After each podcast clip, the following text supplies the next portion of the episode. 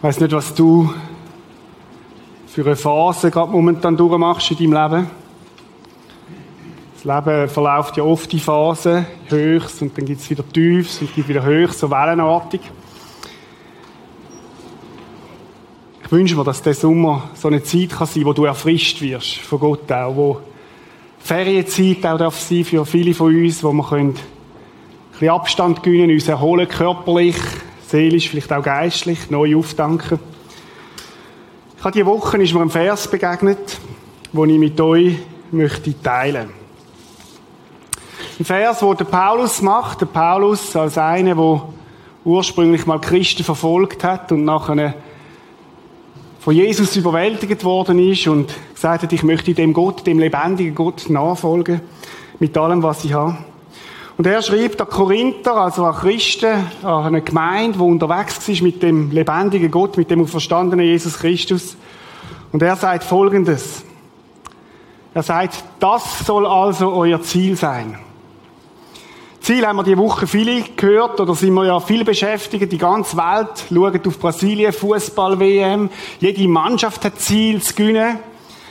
Äh, und eine wird am Schluss vorne stehen, heute Nachmittag Roger Federer, oder? Wir hoffen ja, dass er endlich wenigstens ein Schweizer, der gewinnt. Ähm, Ziel. Aber der Paulus redet von einem anderen Ziel. Er sagt, das also soll, soll euer Ziel sein. Und dann fährt er weiter und sagt, ein Leben, das von der Liebe bestimmt wird. Eine andere Übersetzung sagt, jagt der Liebe nach. Jagen ist für Jäger denkt. Gönnt dem hinein. Die Liebe soll euer Ziel sein. Wow. Ein Leben, das von der Liebe bestimmt ist. Ein Leben, wo die Liebe das Markenzeichen ist. Ein Kapitel vorne widmet das ganze Kapitel, wo er erklärt, wie die Liebe ist. 1. Korinther 13, gut zum Nachlesen. Und dann im ersten Vers von dem 14. Kapitel, das also soll euer Ziel sein. Dorthin sollen wir uns bewegen. Ein Leben, das von der Liebe bestimmt ist. Wie wäre das cool, wenn unsere Kirche bekannt ist für das, ein Ort von der Liebe.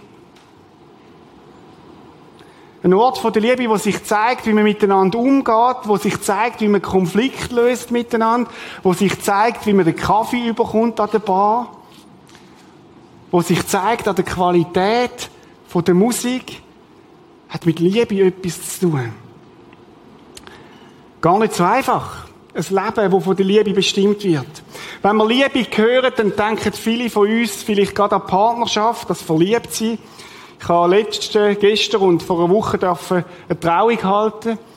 Und man macht sich so Gedanken, wenn so junge Leute heiraten und du denkst, wow, die ziehen alle los mit dem Ziel, ein Leben, eine Ehe, die von der Liebe bestimmt wird. Ist ja interessant, dass der Paulus nicht schreibt, das soll euer Ziel sein, ein Leben, das von der Verliebtheit bestimmt wird, sondern von der Liebe. Andere denken vielleicht an Freundschaften. Eure Freundschaften sollen bestimmt sein von der Liebe. Wie ist es mit den Arbeitskollegen? Eure Arbeitskollegen-Beziehungen sollen bestimmt sein von der Liebe. Und gehen wir noch einen Schritt weiter, unsere Finden. Menschen, die uns Unrecht da haben, das soll euer Ziel sein. Umgang mit euren Feinden. Und der Umgang soll von Liebe bestimmt sein. Gar nicht so einfach. Paulus, du steckst aber die Messlatte ziemlich hoch.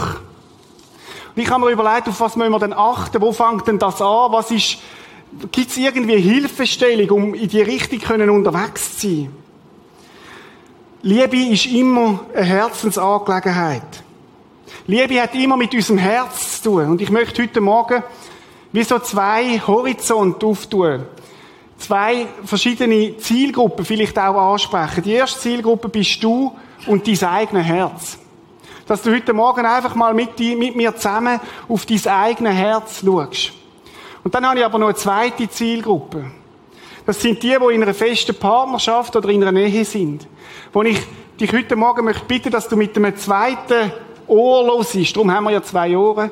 Wo, wo es um deine Beziehung geht, deine Ehe deine Partnerschaft. Ehe ist nämlich das, kannst du mal das Bild bringen, sind zwei Herzen, wo sich gefunden haben. Und es gibt eine gemeinsame Schnittmenge und es gibt aus diesen zwei Personen gibt's eine Eheperson. Mit der Ehe entsteht ein neues Ganzes. Das ist nicht unbedingt logisch erklärbar, aber intuitiv fassbar. Und wenn wir heute Morgen über das Thema Liebe nachdenken, dann möchte ich, dass du einerseits auf dein eigenes Herz schaust und wenn du in einer Beziehung oder in einer Ehe bist, auch aufs Herz von deiner Eheperson. Die Eheperson trägt alle Merkmale von einer normalen Person. Sie kann unentfaltet sein oder sie kann entwickelt sein. Sie kann gesund sein oder sie kann krank sein. Auf was gilt es denn zu achten?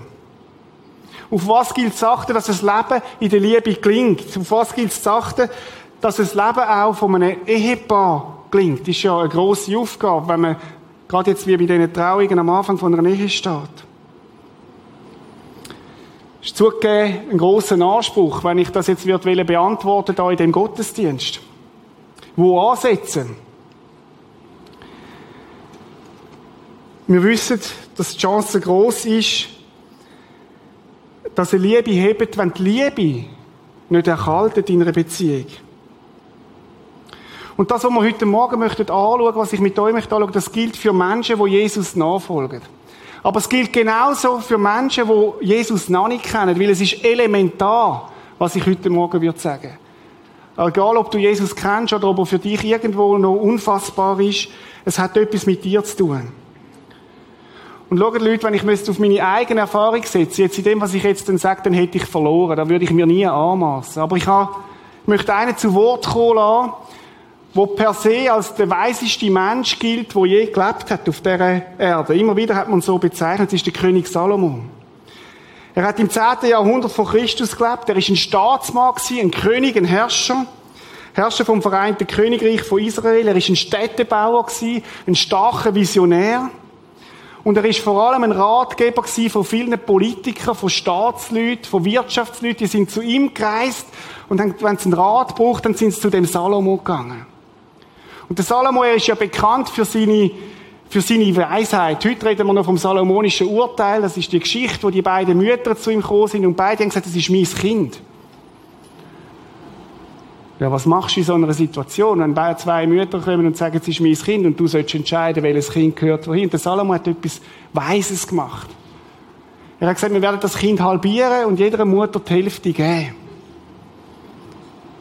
Und dann hat eine Mutter gesagt, nein, gib's der anderen. Und dann hat der Salomo gewusst, das ist Mutter. Weil eine Mutter ja nie würde ihr Kind opfern. Und von dem Salomo, wo die Weisheit sprichwörtlich ist, wo wir bis heute äh, in unserem Sprachgebrauch haben, der Salomo sagt Folgendes. Mehr als auf alles andere. Er sagt, absolut prioritär zu behandeln, absolut fokussieren, absolut ersten Platz geben. Achte auf dein Herz. Der Salomo sagt, wenn es eine Prioritätenliste gibt, wenn es etwas gibt, wo ich dir könnte raten, wo zuerst musst anfangen, immer, dann ist es dein Herz.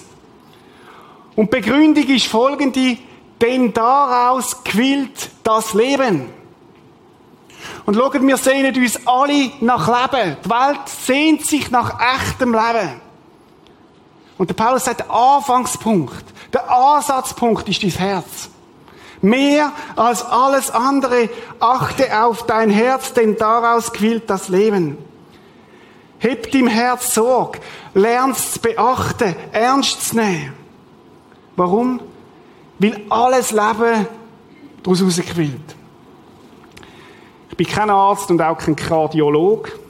Und ich werde mit euch jetzt auch nicht über den 300 Gramm schwere Fleischklumpen reden. Ich habe nur ein bisschen nachgelesen, etwa 2,5 Milliarden Mal macht er die gleiche Bewegung. Extrem, oder? Wenn man sich das mal überlegt. Ich rede nicht von der Blutpumpe, die bisweilen gewisse Defekte aufweist, wo laut WHO 30% der weltweiten Todesfälle mit einer Herzschwäche zu tun haben. Der Salomo meint nicht das Herz, das schneller schlägt, wenn du ein paar Runden joggst oder wenn du Treppen oder die Stegen hochlaufst, sondern er redet von dem Herz, wo, du, wo bei dir höher geschlagen hat, wo du, dich, wo du dich frisch verliebt hast. Er redet von dem Herz, wo zurückschreckt, wenn dich jemand verletzt. Das Herz, wo bei mir höher schlägt, wenn Brasilien Weltmeister wird. Ich weiß, auch Holland ist nicht schlecht drin, gell? Und Deutschland sowieso. Aber von dem Herz redet er. Der Salomo meint nicht das Herz, wo gefährdet ist von einem Herzinfarkt, weil du zu viel Stress hast, sondern er meint das Herz, wo Freude empfinden kann. Er meint aber auch das Herz, wo traurig kann werden, wenn ein neuer Mensch stirbt, das Herz, wo brechen kann, wenn ein liebgewordener Mensch einem verratet. Der Salomo meint den Sitz vom Denken, vom Fühlen, vom Handeln und Tun. Und im hebräischen Denken ist das immer eins. Darum ist der Satz manchmal, der längste Weg ist vom Kopf ins Herz, der stimmt vom hebräischen Denken gar nicht. Das ist immer eins. Das ist immer, gehört immer zusammen. Das Denken, das Fühlen, das Handeln, das Tun. Es ist der Sitz vom geistigen und vom seelischen Leben. Von dem Herz redet Salomo. Salomo meint das Herz, das kann brechen, das kann erkalten, das kann Mauern um sich richten. Und er sagt, mehr als alles andere. Er sagt nicht, es ist eine, eine Multiple Choice, eine Auswahl von Filmen, sondern er sagt, mehr als alles andere. Vor allem, erste Priorität, hab Acht auf dein Herz. Warum? Denn daraus quillt das Leben. Und ich möchte beifügen, aus Leben von deiner Ehe. Jede Ehe, die wirklich gut funktioniert, haben die Partner gelernt, auf ihre Herzen Acht zu haben. Und jede Ehe und Beziehung, die in Brüche geht, hat immer mit einem Herzproblem angefangen. Immer. Herzprobleme müssen nicht zu Ende sein. Aber wenn die Symptome von einem kranken Herz übersehen werden und die Herzen nicht beachtet werden, stehen sie in der grossen Gefahr, krank zu werden, zu verhärten und im Extremfall zu brechen und damit sterben. Ist es nicht interessant, dass wenn du Werbung anschaust und Medien, wie viel das über unsere Herzen berichtet wird. Wie viel man darüber redet, was man alles muss tun, damit man gesund bleibt, Sport treiben, äh, Anleitungen dazu. Ich selber habe als Drogist ständig Leute gehabt, wo, wo den Blutdruck sind messen kommen und alte Damen und wir haben es immer lustig miteinander. Und dann hast du ein Biovital verkauft oder irgend so. Was hat man alles gemacht für, fürs Herz, oder? Mir wird untersucht, alle paar Jahre musst du einen Herzcheck machen. Und ich bin dankbar, leben wir in einem Land, wo wir so gut medizinisch versorgt sind. Aber was mich, was mich beschäftigt, ist, dass man nie nicht lernt, auf unsere Herzen Acht zu haben. Auf die Herzen, die der Salomo davor redet. Dass es bis heute nicht ein Schulfach gibt, wo heißt, lerne auf dein Herz zu achten. Wir haben Sport, wir haben Deutsch und nachher eine Stunde lernen auf dein Herz achten. Es gibt keinen Lehrgang, es gibt kein Seminar für das. Es ist etwas, wo man offensichtlich nicht lernt. Das wäre für mich eine wahre Schulreform. Wenn unsere Schulen Kind gelernt würden, auf ihre Herzen aufzupassen. Wow. Wir lernen unseren Kind vor allem das Verhalten, was sie richtig machen und was falsch ist. Aber wäre es nicht viel wichtiger, sie würden lernen, was es heißt, aufs eigene Herz zu achten? Das eigene Herz zu beachten? Wenn du verheiratet bist, dann hast du heute Morgen eine dreifache Aufgabe. Erstens, auf dein eigene Herz zu achten. Zweitens, aufs Herz von deinem Ehepartner. Und das dritte, das Herz von euch als Eheperson. Und immer das mit diesen, mit diesen drei Herzen zu beachten. Viele Menschen haben es verlernt oder besser gesagt gar nie gelernt, was es heißt, auf sein eigenes Herz zu achten. Und in der Tat, es ist ja gar nicht so einfach. Weil es manchmal so schwierig ist, sein eigenes Herz zu ergründen. Was geht jetzt da genau ab? Ich kann es manchmal gar nicht einordnen. Jeremia, er sagt es so, nichts ist so undurchschaubar wie das menschliche Herz. Boah. Wie schwierig ist es, unser Herz zu ergründen, was wirklich da innen steckt. Wenn du dir nur mal überlegst, deine Motiv. Warum machst du, was du machst? Ich habe gelernt, ich bin immer ein Motiv gemischt. Immer.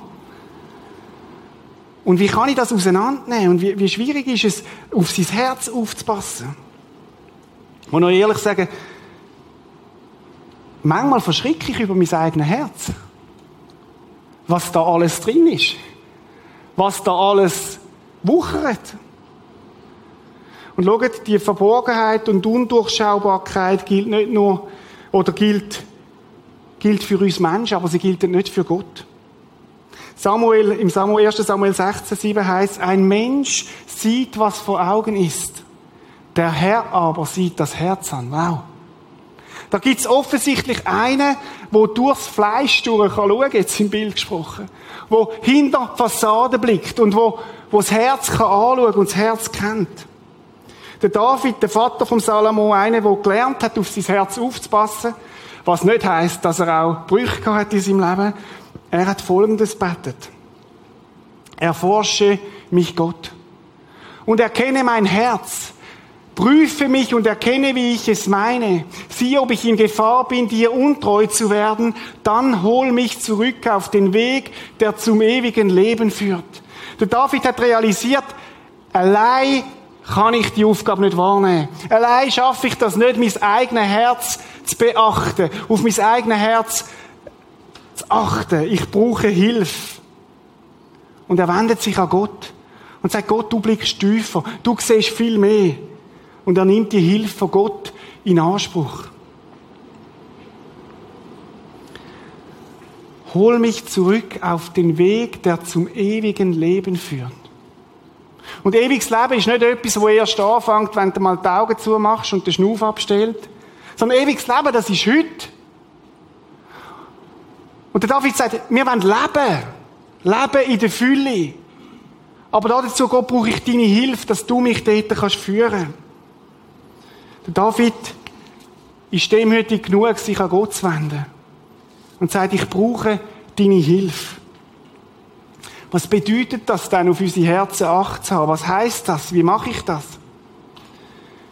Ich glaube, wir müssen ganz neu die Disziplin lernen, vom Acht haben auf unser Herz. Das ist eine geistliche Disziplin. Das ist eine geistliche Disziplin. Es ist ja interessant, auf unser Herz, sonst achten wir sehr gut, wir machen Sport, wir, wir schauen auf unsere Ernährung, wir nehmen Margarine statt Butter, weiß ich was alles. Das machen wir. Und das ist uns urwichtig. Sind wir gleich intensiv dran, wenn es darum geht, unser Herz zu bewachen? Regelmäßig. Das Herz kannst du bewachen, zum Beispiel, indem du dir selber immer wieder gute Fragen stellst. Indem du dich mit deinem Herz auseinandersetzt. Mir persönlich ist es ein grosses Anliegen, auch meine Kinder immer mal wieder zu reflektieren und sie zu fragen, vor dem Bäcker, wie geht's deinem Herz? Ihnen Fragen zu stellen. Und ich möchte euch ein paar von diesen Fragen jetzt wie mitgeben, um mal ein bisschen zu spüren, wie man das machen kann, sein Herz bewachen. Hat dich jemand verletzt oder beleidigt?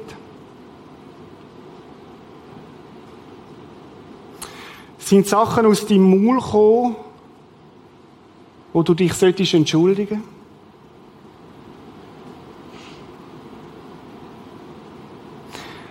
Hast du dich kürzlich über Fehler von einem anderen gefreut? Über den Misserfolg von einem Konkurrent?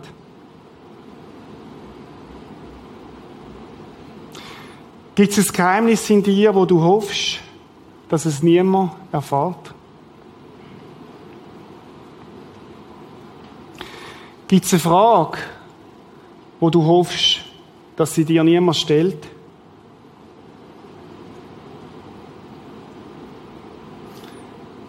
Hat es eine Reaktion gegeben in den letzten Tagen, wo du selber über dich verschrocken bist?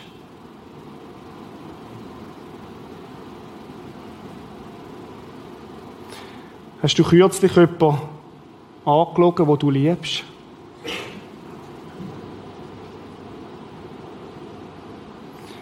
Drehst ein Geheimnis mit dir herum, wo dich fast verdruckt?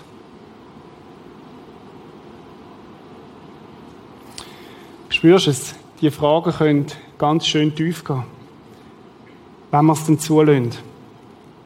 Das sind Herzensfragen. Und Herzensfragen lassen sich in der Regel nicht einfach so schnell beantworten. Die brauchen Zeit. Man muss sich bewusst Zeit nehmen, um sich mit dem Herz auseinanderzusetzen. Liebe Eltern, fangen mal an, mit euren Kindern über ihre Herzen zu reden. Indem ihr sie fragt, hat dich etwas verletzt heute? Hast du jemanden verletzt heute? Ich entdecke immer wieder, dass viele Menschen mit kranken Herzen leben, weil sie nie gelernt haben, was es heißt, auf ihre Herzen Acht zu haben. Liebe Freunde, liebe Leute im Kino, am Radio, Salomo sagt vor allem, vor allem anderen, Habt Acht auf eure Herzen, denn daraus quillt das Leben. Ich möchte mit euch drei Herzenszustände anschauen, wo mir immer mal wieder begegnet. Und drei, die ich ehrlich gesagt auch aus eigener Erfahrung kenne, wo ich selber schon mehr erlebt habe und wo mir auch in Gesprächen mit unzähligen Ehepaaren immer mal wieder begegnet. Und dann möchte ich mit euch drei Therapiemaßnahmen anschauen, wie man diesen kranken Herzen kann begegnen kann. Das erste Herz ist das triebene Herz. Ich habe ein Bild mitgebracht. Das triebene Herz ist das, das pausenlos in einem hohen Tempo läuft. Ständig, ständig unter Strom. Multitasking funktioniert. Zwei, drei Sachen werden ständig miteinander gemacht. Ich meine zu beobachten, dass Ärzte, Manager, Lehrer, Pastoren, Mütter und Männer in Kaderpositionen da besonders gefährdet sind. Das ist das Herz oft von den vielbeschäftigten.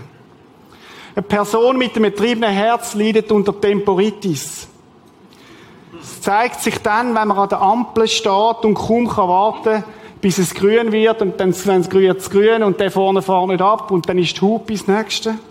Es zeigt sich dann, wenn du schnell noch etwas gehst, holen im Mikro und an der Kasse hat es eine lange Schlangen und du ärgerst dich darüber, dass du nicht gerade drankommst. Es zeigt sich dort, wenn Beziehungen nur noch Dienstbeziehungen sind.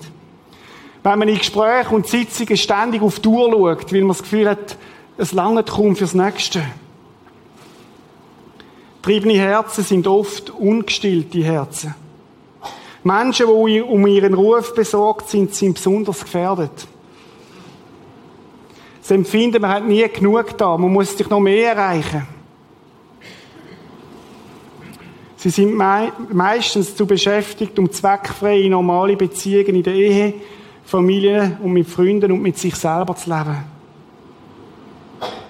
Ich leide dann an einem getriebenen Herz, wenn die Person, die mir gegenüber ist, nur noch ein Projekt ist unter vielen.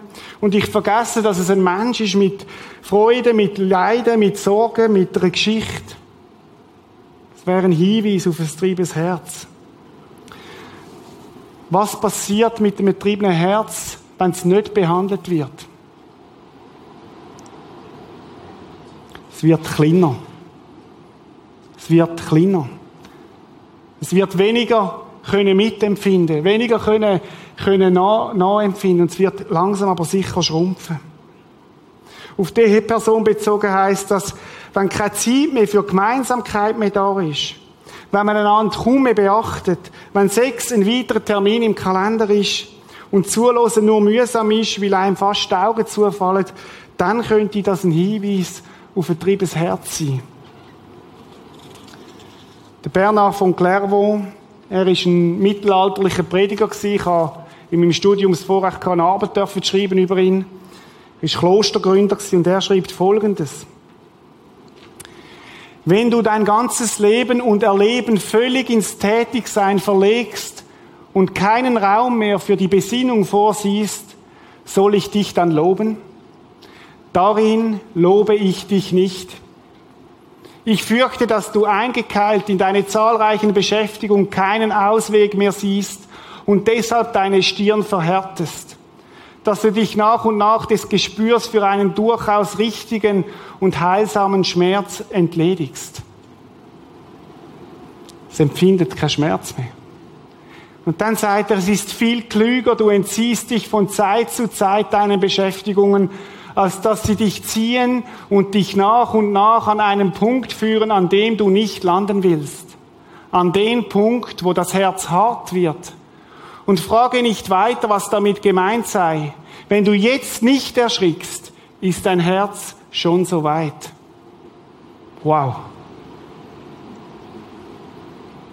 Was für eine Aussage. Ein paar hundert Jahre vor unserer Zeit, offensichtlich schon ein Thema gewesen. Das triebende Herz. Ist dein Herz ein Triebesherz? Oder gefährdet, ein Triebesherz zu werden?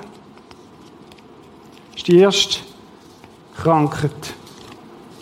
Das zweite Krankheitsbild ist das ausgehöhlte Herz. Das ausgehöhlte Herz schlägt auspowert und heftig. Es ist das Herz, wo viel gibt und gibt und gibt und gibt und gibt und gibt und gibt und gibt und ständig am Gehen ist. Vielleicht sogar christlich motiviert, ständig am Gehen ist. Mutterherzen sind besonders gefährdet. Das ausgehöhlte Herz ist auspowert und oft leer. Ausgehöhlt eben. Das Herz hat verlernt, sich zu freuen an Kleinigkeiten. Es hat verlernt, sich zu freuen an der Natur, an den Blumen, an den Vögeln, an den Sonnenuntergängen. Ich habe schon gemerkt bei mir selber, wenn ich die Natur nicht mehr wahrnehme, ist es ein Alarmzeichen. Dann muss ich dringend, dringend etwas unternehmen. Beim ausgehöhlten Herz ist keine Leidenschaft mehr da, keine Begeisterung mehr. Es funktioniert nur noch. Emotional leer. Stichwort Burnout. Das hat brennt, hat gegeben. Aber jetzt nicht mehr. Vielleicht ist das das, was du fühlst im Moment. Menschen mit ausgehöhlten Herzen stehen in der Gefahr, ihres Loch an schnellen, falschen Quellen zu füllen. Stichwort Alkohol, Drogen, Pornografie, Chatten und so weiter. Folge oder, oder die Ursache ist oft ein unerfülltes Herz. Ein ausgehöhltes Herz. Wenn Ehepartner ein ausgehöhltes Herz haben, stehen sie in der Gefahr, den Ehepartner dazu zu benutzen, das emotionale Loch zu stillen. Du musst mir jetzt geben, was ich verloren habe. Und der Partner wird zur Quelle von der Emotionalität. Ich denke, jeder, der verheiratet ist, kennt die Gefahr. Der Partner muss mir geben, was mir fehlt. Aber wenn der Partner zu meiner Quelle wird von meiner Emotionalität, dann missbrauche ich meinen Partner. Das geht auf die lange Dauer nicht gut. Sex wird dann zu Shortcut-Intimität benutzt. Weil man nicht mehr imstande ist, echte Intimität zu leben wo auch die Sexualität umfasst, aber nicht nur. Ein ausgekühltes Herz. Vielleicht ist es dies. Und das dritte Herz ist das verletzte Herz. Verletzungen zufügen kann, jemand, kann einem jemand nur, wo einem näher steht. Mit dem Messer dich stechen kann jemand nur, wo dir näher steht. Und manchmal kann es auch der Ehepartner sein. Ich glaube, es ist normal, dass Verletzungen, Verletzungen passieren, auch in einer Freundschaft, am Arbeitsplatz, dass der Chef einen verletzt. Oft passiert es durch Wort, manchmal auch durch Taten. Dass Verletzungen vorkommen, ist nicht das Problem. Die Frage ist, was machen wir mit diesen Verletzungen? Wenn Verletzungen nicht aktiv angegangen werden, sondern ignoriert werden, unter den Teppich gewischt werden, abgeschluckt werden, wird der verletzte Herz sich verhärten. Das verletzte Herz zeigt sich, dass es Schutzmuren aufbaut. Zeigt sich, wenn ich hart wird, dann prallen die Sachen ab von mir. Ich werde es nicht mehr zulassen, dass mich jemand verletzt und darum muss ich hart werden und ich baue harte Muren um mich. Und das funktioniert. Das funktioniert. Aber harte Herzen sind kein Herz, das lieben können. Harte Herzen sind eben hart. Sie blasen den Rückzug, sie sehnen sich nach Sicherheit, Schutz, Heilung. Es ist verzagt und resigniert. wird aber auch hart und unzugänglich. Oft verführen harte Herzen zu Schwür. Ich werde mich nie mehr öffnen. Ich werde mich nie mehr verletzlich zeigen. Sonst werde ich ja verletzt. Eine Beobachtung, die ich immer wieder mache, ist, dass verletzte Verletzungen aus vergangenen Beziehungen in neue Beziehungen übertragen werden. Da wird eine Tochter von ihrem Vater verletzt und sie geht in eine Beziehung mit einem Mann und heiratet. Und dann gibt es eine Situation und sie überreagiert. Und der neue Ehemann ist, fragt sich, was jetzt los ist. Und man kommt nie auf die Idee, bis man mal geht und merkt, das Mädchen ist von ihrem Vater verletzt worden. Und die Verletzung hat man nie angegangen, sondern man hat sie mitgenommen in die neue Beziehung. Übrigens, ganz oft das Thema in vielen Ehen. Egal, ob Mann oder Frau. Oder Beziehungen, die voran sind und nicht aufgeschafft werden. Und man geht in eine nächste Beziehung hin und man hat das Gefühl, da ist alles besser, bis der Punkt kommt, wo der wunde Punkt ist. Und dann flippt man unverhältnismäßig aus oder reagiert verletzt. Wieso? Weil man nie angeschaut hat, was voran war. Darum bin ich so froh, Ernst, dass du den Kurs anbietest. Weil es genau darum geht, den Herzen Raum zu geben und Verletzungen nicht von einer Beziehung in die andere zu übertragen. Verletzte Herzen in einer Partnerschaft können zum Kalten Krieg verkommen. Wo man nicht mehr über Wesentliches redet, sondern nur noch über Belangloses. Möchte ich fragen heute Morgen, wie geht's deinem Herz? Kennst du die Krankheitsbilder, treiben, ausgehöhlt, verletzt. Ich habe vor Monaten, ein paar Monaten, Frühling, gemerkt, dass mit meinem Herz etwas nicht stimmt. Und ich habe gemerkt, dass ich ganz neu muss, muss anschauen und dem Zeit und Raum geben. Weil Verletzungen passieren. Und Aushöhlungen passieren. Und das Treibensein passiert. Aber wir müssen uns unseren Herzen und dürfen uns unseren Herzen stellen. Ich kenne die Herzzustände persönlich. Gefährlich ist nicht, dass es die Krankheiten gibt. Gefährlich ist, wenn wir es nicht behandeln. Wenn wir nicht wahrnehmen, wenn wir unseren Herzen keinen Raum geben. Drum mehr als alles andere. Mehr als alles andere achte auf dein Herz, denn daraus quillt das Leben. Ich möchte nochmal zurückkommen auf die drei Herzen und ich möchte drei, drei Medikamente zeigen. Das erste Herz, haben wir gesagt, ist das triebene Herz. Was das triebene Herz braucht, sind Grenzen setzen. Das ist das erste Medikament. Und da hat es Pistaziennüsse. Das ist für mich ein Symbol für das. Nuss ist etwas kostbar, etwas Feines und sie baut eine Schale drumherum weil sie muss geschützt sein. Und so ist es auch mit dem Herz. Du musst lernen, wenn du ein triebes Herz hast, musst du lernen, Grenzen zu setzen. Der David betet, der Herr ist mein Hirte, nichts wird mir fehlen. Er lässt mich lagern auf grünen Auen und führt mich zum Ruheplatz am Wasser. Gott hat einen Ruheplatz für dich parat. Und er möchte dich dort hinführen, wenn du ein triebes Herz hast. Aber du musst einwilligen. Du musst sagen, ja Gott, ich, ich nehme mir die Zeit. Ich nehme mir, ich baue das ein, ich setze die Grenzen, damit ich Raum habe für mich und dich. Wo ich Ruhe kann gewinnen, Distanz, Inseln. Triebene Herzen müssen das Tempo rausnehmen. Und schaut, Leute, das Leben ist kein Sprint, sondern ein Marathon. Das Leben ist kein Sprint, sondern ein Marathon. Schaff Raum für exklusive Zeiten mit Gott, gerade in den Ferien. Ich weiß, für viele sind Ferien oft auch Ferien mit Gott. Nein, kehren wir es um. Wo planst du in deinen Ferien, wo du hast, exklusive Zeiten mit Jesus? Wo du sagst, jetzt am 5 Uhr mache ich einen Spaziergang mit Jesus am Strand und wir laufen eine Stunde lang, nur er und ich. Oder im Wald oder wo auch immer.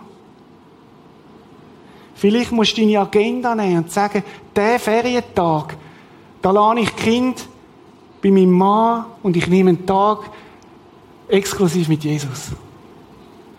Und umgekehrt. Schaut, auch als Ehepaar müssen wir uns schützen, immer wieder. Wir brauchen Zeiten, wo wir ungestört zusammen sind. Macht Termin fest, den ihr als Ehepaar fix für euch habt. Setzt Grenzen, auch euren Ansprüchen aneinander. Grenzen setzen, das ist das Erste. Medizin beim triebenen Herz. Beim ausgehöhlten Herz, da habe ich Gummibärli drin, das Stichwort Beziehungen leben. Ein ausgehöhltes Herz hat emotionale Kraft verloren. Und du musst herausfinden, was dich emotional wieder füllt. Achtung vor Pseudofüller, wie Fernsehnacht und Internet und Alkohol, das ist Salzwasser, das füllt nicht wirklich. Sondern was tut dir emotional gut? Jesus sagt, kommt her zu mir alle, die ihr mühselig und beladen seid. Ich will euch erquicken. Unser Job ist zu kommen. Sein Job ist die Erquickung. Beziehung leben. Beziehung leben mit Jesus, aber auch Beziehung leben mit Freunden. Zeit verbringen, gute Gespräche, eine Wanderung. Nutzt das. Schaut, Jesus Christus sagt an einer anderen Stelle, ich bin der Arzt. Und er sagt, dass er gekommen ist für die Kranken. Und das ist vielleicht Knackpunkt an dem Herzensthema. Es braucht Demut, zum sagen, ich habe eine, Herz, eine Herzkrankheit und ich muss anschauen. Ich muss zum Doktor gehen. Und gell, wir Männer, wir haben, liebe Männer, wir Männer tun uns extrem schwer, manchmal zum Doktor zu gehen. Ich weiß nicht, ob es nur mir so geht, oder? Jetzt muss ich der mich anlassen und, und, und, äh, überhaupt, ich bin doch gesund und, ja, wir müssen. Ja, wir müssen gibt keine bessere Adresse bei Herzproblemen als Jesus Christus. Und wenn du Jesus noch nicht persönlich kennst, dann mach dich auf, den Jesus Christus kennenzulernen. Der ist nämlich nicht nur am Kreuz gestorben, sondern er ist auferstanden, lieblich auferstanden und erlebt. Und er hat ein extremes Anliegen, dass es deinem Herz gut geht. Prisma-Gebet hinten nach dem Gottesdienst ist eine Möglichkeit, auch im Kino vorne an der Bühne wo Leute gern mit dir beten, wo dir Leute auch helfen, den Jesus kennenzulernen. Manchmal ist der erste Schritt von der Heilung, dass ich zu meinem Arzt gehe. Es gibt keinen besseren Herzspezialist als Jesus Christus. Und das dritte ist das verletzte Herz. Auch da gibt es ein Medikament. Und das ist Vergebung zusprechen. Vergebung empfangen und Vergebung zusprechen. Es ist nicht so schlimm wie eine Herzensverletzung, wo nicht angegangen wird, wo im Stillen innere Verletzungen sind, die weiterblüten. Das Heilmittel ist Vergebung. Ich rede nicht von der schnellen Vergebung, wo manchmal auch so gelehrt wird, als Christ musst du immer Gott vergeben. Nein, du musst zuerst anschauen, was ist es überhaupt, was mich verletzt hat. Vielleicht muss man eine Sache auch, oder sicher muss man eine Sache auch beim Namen nennen. Situationen beim Namen nennen. Aber vergeben ist eine Psychohygiene vom Herz. Ich vergib am anderen heisst, ich lade den Täter los, wo ich an mich, an mich gefesselt habe. Ich gebe ihm Freiheit, damit ich selber frei werde. Solange ich nicht vergeben habe, binde ich den Täter an mich. Die Frage ist, wie kann man dem vergeben? Vergeben kannst du dann, wenn du selber realisiert hast, dass du Vergebung brauchst. Wenn du Demut hast, einzusehen, dass du sagst, ich bin auch Täter. Ich habe auch verletzt. Ich habe auch Mist gebaut. Und dann kommt Jesus Christus und sagt, hey, und ich vergib dir. Nicht, weil es du verdient hast, sondern weil ich dich liebe weil ich dich liebe. Weil ich am Kreuz auf Golgatha die Schuld auf mich genommen habe und zahlt. Und ich vergib dir. Und aus der empfangenen Vergebung heraus werden wir fähig, auch anderen vergeben. Das ist etwas Übernatürliches. Schaffen wir aus uns heraus nicht. Du brauchst Kraft von Jesus Christus, aber er gibt sie dir. dass du anderen kannst vergeben. Um Vergebung bitten und Vergebung aussprechen. Probier es nicht aus eigener Kraft. Wird nicht funktionieren. Vergebung ist eines der wichtigsten Medikamente im Medikamentenkasten. Benutze es schnell. Lass nicht zu, dass dein Herz immer mehr verletzt wird. Ich habe ein Zitat gefunden, das mir extrem gut tut. Zwei unperfekte Menschen können keine großartige Ehe leben. Kannst du es einblenden? Ich habe es, glaube ich, auch auf dem Screen. Zwei unperfekte Menschen können keine großartige Ehe leben. Eine großartige Ehe ist die Einheit von zwei grossen Vergebern.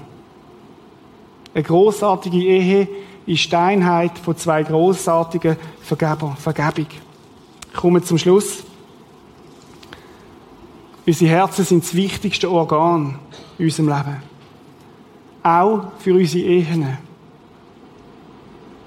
Wie geht es deinem Herz heute? Ich weiß nicht, wie es in deinem Herz aussieht, was das bei dir macht, aber vielleicht hätte ich heute Morgen irgendwo einen Punkt angesprochen, wo du gemerkt hast, das gilt für mich. Das ist für mich. Vielleicht sogar eins von diesen drei Medikamenten da vorne. Vielleicht heisst es, ich nehme Tempo raus. Ich baue mir auch in meinen Ferien Inseln ein mit Gott. Oder ich nehme mir Zeit, um diesen Herzensfragen mal wirklich auf den Grund zu gehen.